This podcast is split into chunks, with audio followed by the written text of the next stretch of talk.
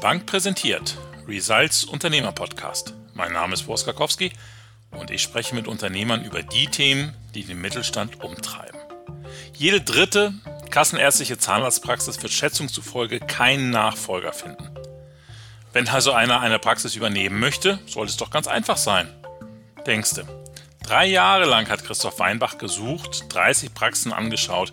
Schließlich hat es dann doch Anfang dieses Jahres geklappt. Er hat eine alteingesessene Zahnarztpraxis im Frankfurter Westend übernommen.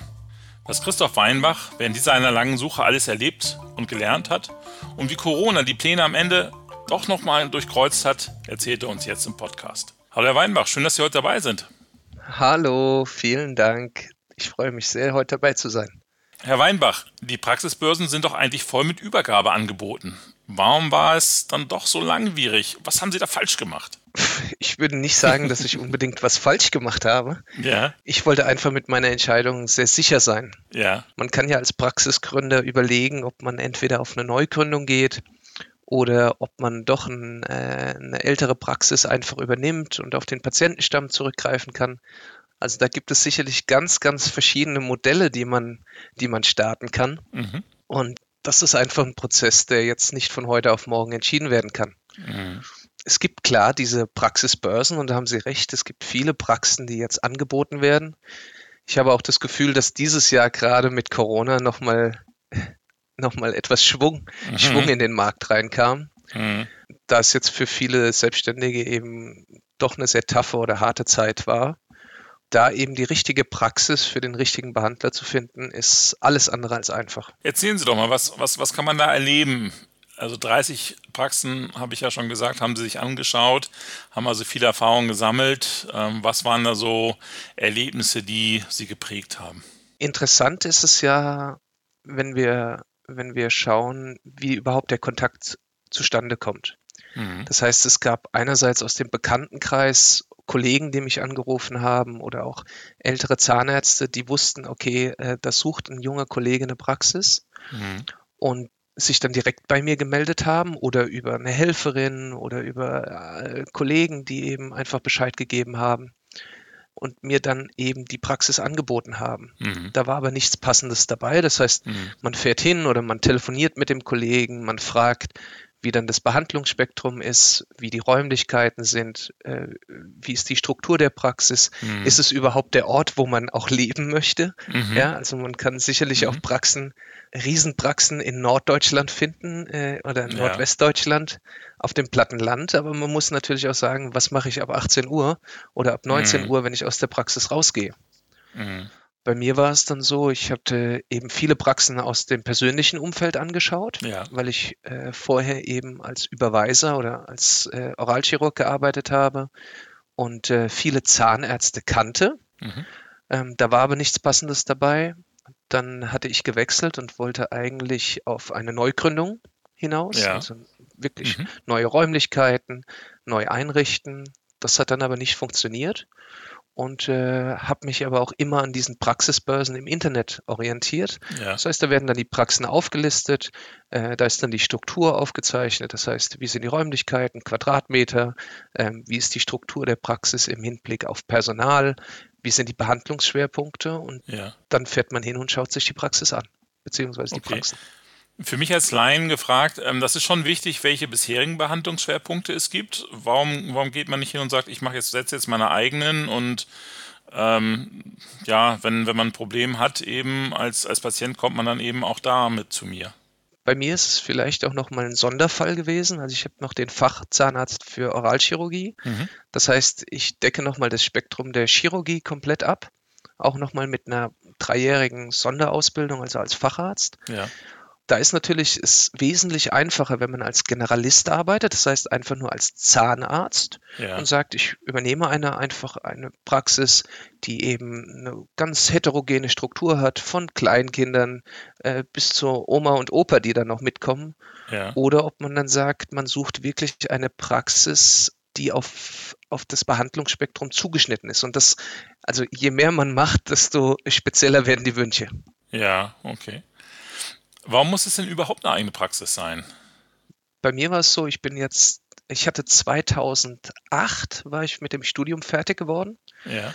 und bin jetzt praktisch 13 Jahre im Angestelltenverhältnis gewesen. Das heißt, ich habe von der kleinen Praxis, von der Einbehandlerpraxis mitbekommen, wie es dort läuft. Dann war ich nochmal an der Universitätsklinik, nochmal für mhm. sechs Jahre und auch in der großen Zahnarztpraxis mit knapp 14 Behandlern. Das heißt, ich habe eigentlich den, das gesamte Spektrum der Zahnmedizin oder des Dentalmarktes gesehen.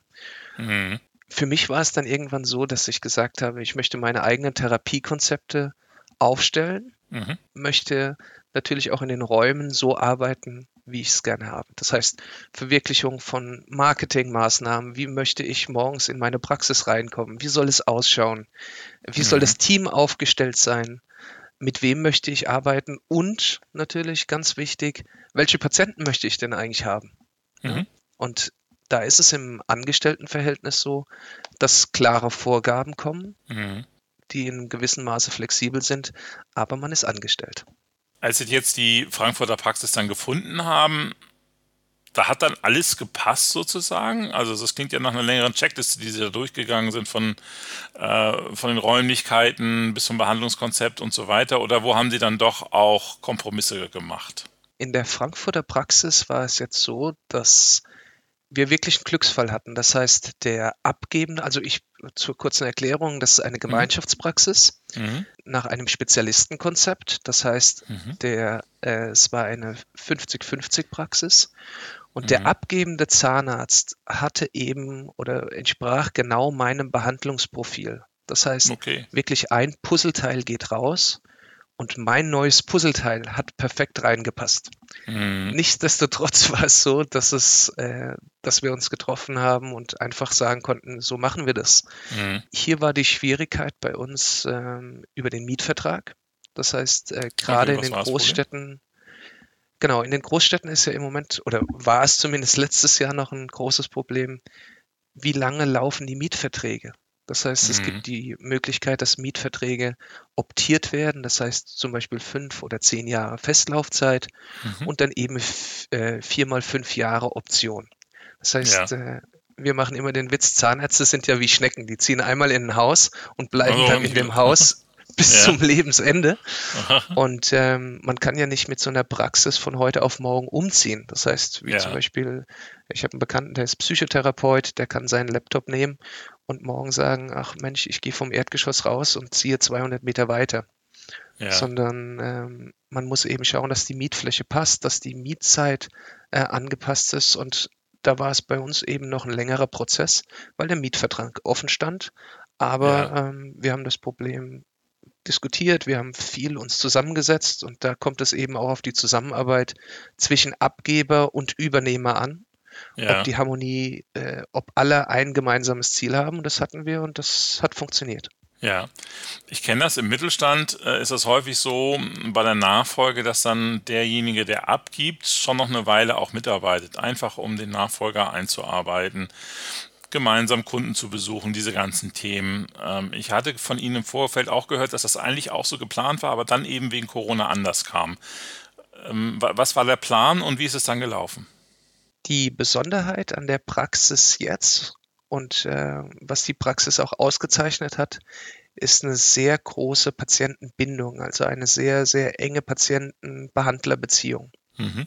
Das Risiko ist natürlich, wenn man solch eine Praxis einfach übergibt und der Abgeber tritt aus der Praxis hinaus, dann fragt der Patient natürlich auch, warum soll ich jetzt in diese Praxis gehen, mhm. wenn er mhm. bei Google in Frankfurt Zahnarzt eingibt und im nächsten Umkreis von 100 Metern ungefähr 40 Praxen findet. Mhm. Insofern war unsere Idee und auch die, die Idee des Konzeptes dahinter, dass wir eben noch zwei Jahre zusammenarbeiten. Das heißt, okay. dass man sagt, man wechselt vom Angestellten, also ich bin dann erst angestellt und wachse dann ja. rein und irgendwann switchen die Positionen zwischen Abgeber und Angestellten, dass der Abgeber dann in das Angestelltenverhältnis geht. Okay. Unsere Idee war eben, und wir hatten alle schöne, schöne Pläne gemacht, wir hatten Sheets aufgestellt, wir hatten überlegt, wie können wir das machen, wie können wir die Patienten wirklich binden? Wie kann ich da eingeführt werden? Das heißt, es ist ja doch ein sehr intimes Verhältnis auch. Ähm, es geht ja nicht nur immer um eine Füllung oder zwei Füllungen, sondern auch Komplettsanierung. Äh, und das sind doch sehr heikle Themen. Mhm. Und da kann man nicht von heute auf morgen sagen, hier bin ich und ab jetzt mache ich das. Mhm. Ähm, und da war unser Plan eben noch eine zweijährige Zusammenarbeit. Mhm. Dann kam allerdings Corona, die Corona-Thematik auf. Und äh, hier ist der, pra der Praxisabgeber von mir eben 67 gewesen. Wir hatten mhm. im März einen Einbruch um knapp 80 bis 90 Prozent. Ui. Das heißt, die Patienten waren sehr verunsichert. Ja. Man wusste ja gar nicht, was passiert. Ja. Und äh, dann konnten wir alle unsere Pläne, die wir geschmiedet hatten und die wir uns so schön ausgetüftelt hatten, konnten wir ad acta legen und mussten eben diese, diese Zeit anders überbrücken. Und äh, das haben wir sehr gut gemacht. Das heißt, ähm, seit wann arbeiten Sie jetzt quasi schon ohne den Abgebenden? Die Übergabe hat zum 01.01.2020 stattgefunden. Ja. Und äh, wir haben noch Januar, Februar, März zusammengearbeitet. Und im März, April kam ja dann diese, diese ja, Corona-Panik oder dass man wirklich äh, Corona im Alltag auf einmal präsent hatte. Ja. Und der Abgeber ist eben 67 Jahre alt, das heißt, er gehört auch zur Risikogruppe. Ja äh, hatte mich dann angerufen, hat gefragt, also er macht sich auch Sorgen, brauchst du mich? Und dann habe ich gesagt, zum Behandeln äh, brauche ich dich nicht, ja. Also vom ja. Fachlichen her funktioniert ja. das. Aber ähm, die Problematik ist natürlich, die Patienten, die mich noch nicht kennen und die aus einem weiteren Umland kommen, die zum Beispiel 40, 50, 60 Kilometer oder auch 200 Kilometer anfahren, ja. die überlegen sich natürlich, soll ich jetzt einfach zu dem Jungen gehen? Ich kenne ihn ja gar nicht. Und ähm, das hat mir doch schlaflose Nächte bereitet, aber inzwischen funktioniert es sehr gut. Ja. Das klingt schon mal gut äh, und ist ja auch nicht selbstverständlich in dieser Zeit. Jetzt mal zu den, zu den harten Fakten. Wie kommt der Kaufpreis zustande? Also wie berechnet der sich? Äh, was fließt da ein? Wo haben Sie vielleicht auch hart verhandelt? Der Kaufpreis setzt sich bei Arztpraxen als auch bei Zahnarztpraxen aus zwei Werten zusammen. Mhm. Einerseits aus dem materiellen Wert, das heißt, man nimmt sich einfach eine Liste und schreibt runter, ähm, welches Equipment ist in der Praxis vorhanden. Das heißt, mhm. ich habe mir angeschaut, was brauche ich für mich. Ich brauche das chirurgische Equipment. Ich brauche ein 3D-Röntgen, um eben eine hochwertige Implantologie zu gewährleisten oder auch eine Diagnostik ja. äh, zu gewährleisten. Ähm, wie ist der Rest der Praxis äh, aufgeschlüsselt oder eingerichtet? Also es gab auch Praxen, die hatte ich mir angeguckt da hat man sich gefühlt, als wäre man in eine Zeitmaschine eingestiegen Aha. und im Jahr 1982 wieder ausgestiegen. Ja. Ja. Das hat mit einer modernen Zahnarztpraxis, mit einem modernen Hygienekonzept gar nichts zu tun. Und insofern ist der materielle Wert die eine Säule. Ja. Die andere Säule ist natürlich, und das ist meiner Meinung nach das Entscheidendere, ist der immaterielle Wert. Das heißt, mhm. wir gucken uns an, wie ist die Patientenbindung? Äh, Mhm. Wie laufen die Patienten über die Prophylaxe? Ähm, welche Versorgungen werden überhaupt angeboten?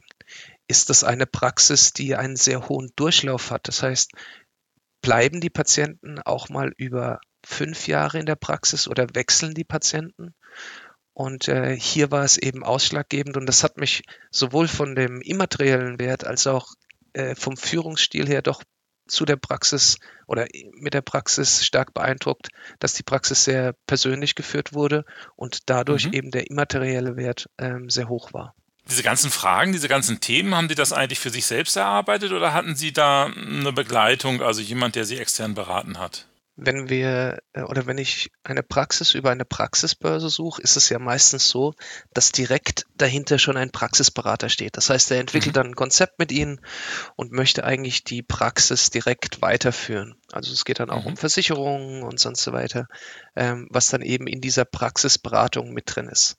Bei mir war es so, dass ich zu Beginn äh, eine Praxis gesucht habe, ähm, hatte mhm. mir dann einen Praxisberater dazugenommen. Hier war es mhm. allerdings so, dass ich dann ähm, zusätzlich zu dem Praxisberater auch nochmal den Mietvertrag ähm, des Objektes durch einen externen Juristen habe prüfen lassen. Mhm. Also und, der Praxisberater äh, hatte den schon mal vorgeprüft? Genau, vorgeprüft und war hellauf begeistert von dem ja. Objekt und äh, der Jurist hat mir gesagt, das kannst du nicht unterschreiben. Also insofern ja. ist die, das blinde Vertrauen in einen König da sicherlich nicht angebracht. So, an dieser Stelle möchte ich einmal die Perspektive wechseln und habe dazu Björn Maas, Heilberufsexperte bei der Deutschen Bank, hinzugenommen. Hallo, Herr Maas, schön, dass Sie dabei sind. Hallo, Herr Kakowski, freue mich dabei zu sein. Gerne. Herr Maas, Sie haben schon ganz schön viele Praxisübernahmen begleitet. Mal ganz grundsätzlich gefragt, wie finanziere ich so eine Praxisübernahme überhaupt? Also am liebsten finanzieren wir natürlich als Bank, äh, klassisch mit einem Darlehen, einer Existenzgründung. Mhm. Häufig greifen wir auf die ähm, KfW oder auch auf regionale Förderbanken mhm. zurück. Die haben zinsgünstige Darlehen mhm. und das ist in der Regel so unsere erste Wahl. Ja. Wie viel Eigenkapital muss ich selber mitbringen? in der Regel gar nicht so viel. Wir ähm, haben häufig die Situation, dass Jungärzte über gar kein Eigenkapital oder nur sehr wenig verfügen und äh, deswegen ist es für uns auch relativ normal, eine Existenzgründung ganz ohne Eigenkapital zu begleiten. Okay. Aha, aha. Und was ist so eine typische Laufzeit für den Kredit? Also für einen Kaufpreis oder auch für das Praxisinventar sind wir so zwischen 10 und 15 Jahren, Tendenz bis hin mhm. zu 15 Jahren. Mhm. Und daneben stellen wir immer noch eine Betriebsmittellinie, also eine kurzfristige Kontokorrentkreditlinie zur Verfügung, um so die ersten Anfangskosten zu finanzieren. Wie wichtig ist denn eigentlich der Standort einer Praxis? Auch immer so ein bisschen die Frage, lieber in die Stadt, lieber aufs Land. Wie gucken Sie da als Banker drauf? Äh, der Standort ist sehr, sehr wichtig, sowohl für die Gründer und Gründerinnen als auch für uns als Bank. Ja. Ob das Land jetzt besser ist oder die Stadt, kann ich pauschal nicht sagen. Mhm. Wichtig ist, dass wir uns auf jeden Fall eine sehr genaue Standortanalyse vornehmen. Ja. Wir als Bank können dort auch mit äh, Informationen zur Verfügung stehen auf unserem Heilberufeportal der Deutschen Bank. Okay und dann sehr, sehr detailliert schauen, wie ist die Wettbewerbssituation, wie ist auch vielleicht die Bevölkerungsentwicklung und wie sind die Zukunftsaussichten äh, an dem Standort. Und den schauen wir uns sehr, sehr genau an. Ja, vielen Dank, Herr Maas. Äh, das war schon mal ein ganz spannender Einblick. Dankeschön dafür. Sehr gerne. So, Herr Weinbach, zurück zu Ihnen. Man merkt, Sie haben ganz viele Erfahrungen gesammelt in diesen jetzt, ja, fast vier Jahre ist das ja jetzt schon her, seit Sie damals begonnen haben. Hm, wenn Sie die Zeit nochmal zurückdrehen könnten, das Wissen von heute aber hätten, was würden Sie anders machen? Oder andersrum gefragt, was können Sie anderen Ärzten empfehlen, die in einer ähnlichen Situation sind wie Sie? Was würde ich anders machen? Mhm. Ich glaube nichts. Mhm. Die Zeit, die ich gebraucht habe, und das ist sicherlich ein Prozess, also eine Praxisübernahme von heute auf morgen zu starten, wäre ein Glücksfall. Ja. Bei mir war es und bei vielen Kollegen, die auch hochspezialisiert sind, ist es eben ein Prozess. Ja. Und ja. Mhm. Ja. ja, sehr schön. Das klingt gut. Und was Sie auch sonst berichten, die Praxis ist ja offensichtlich voll. Besser kann es nicht sein, auch wenn die Zeiten nicht so ganz einfach sind. Also weiterhin viel Erfolg Ihnen und schön, dass Sie dabei waren, Herr Weinbach. Vielen Dank für das nette Gespräch. Gerne. Ja, liebe Zuhörerinnen und Zuhörer, schön, dass auch Sie dabei waren. Und ja, wir hören uns hoffentlich das nächste Mal wieder. Und wenn Sie ein Thema haben, über das es sich zu sprechen lohnt, dann schreiben Sie uns, melden Sie sich. Wir freuen uns drauf. Alles Gute, bis dann.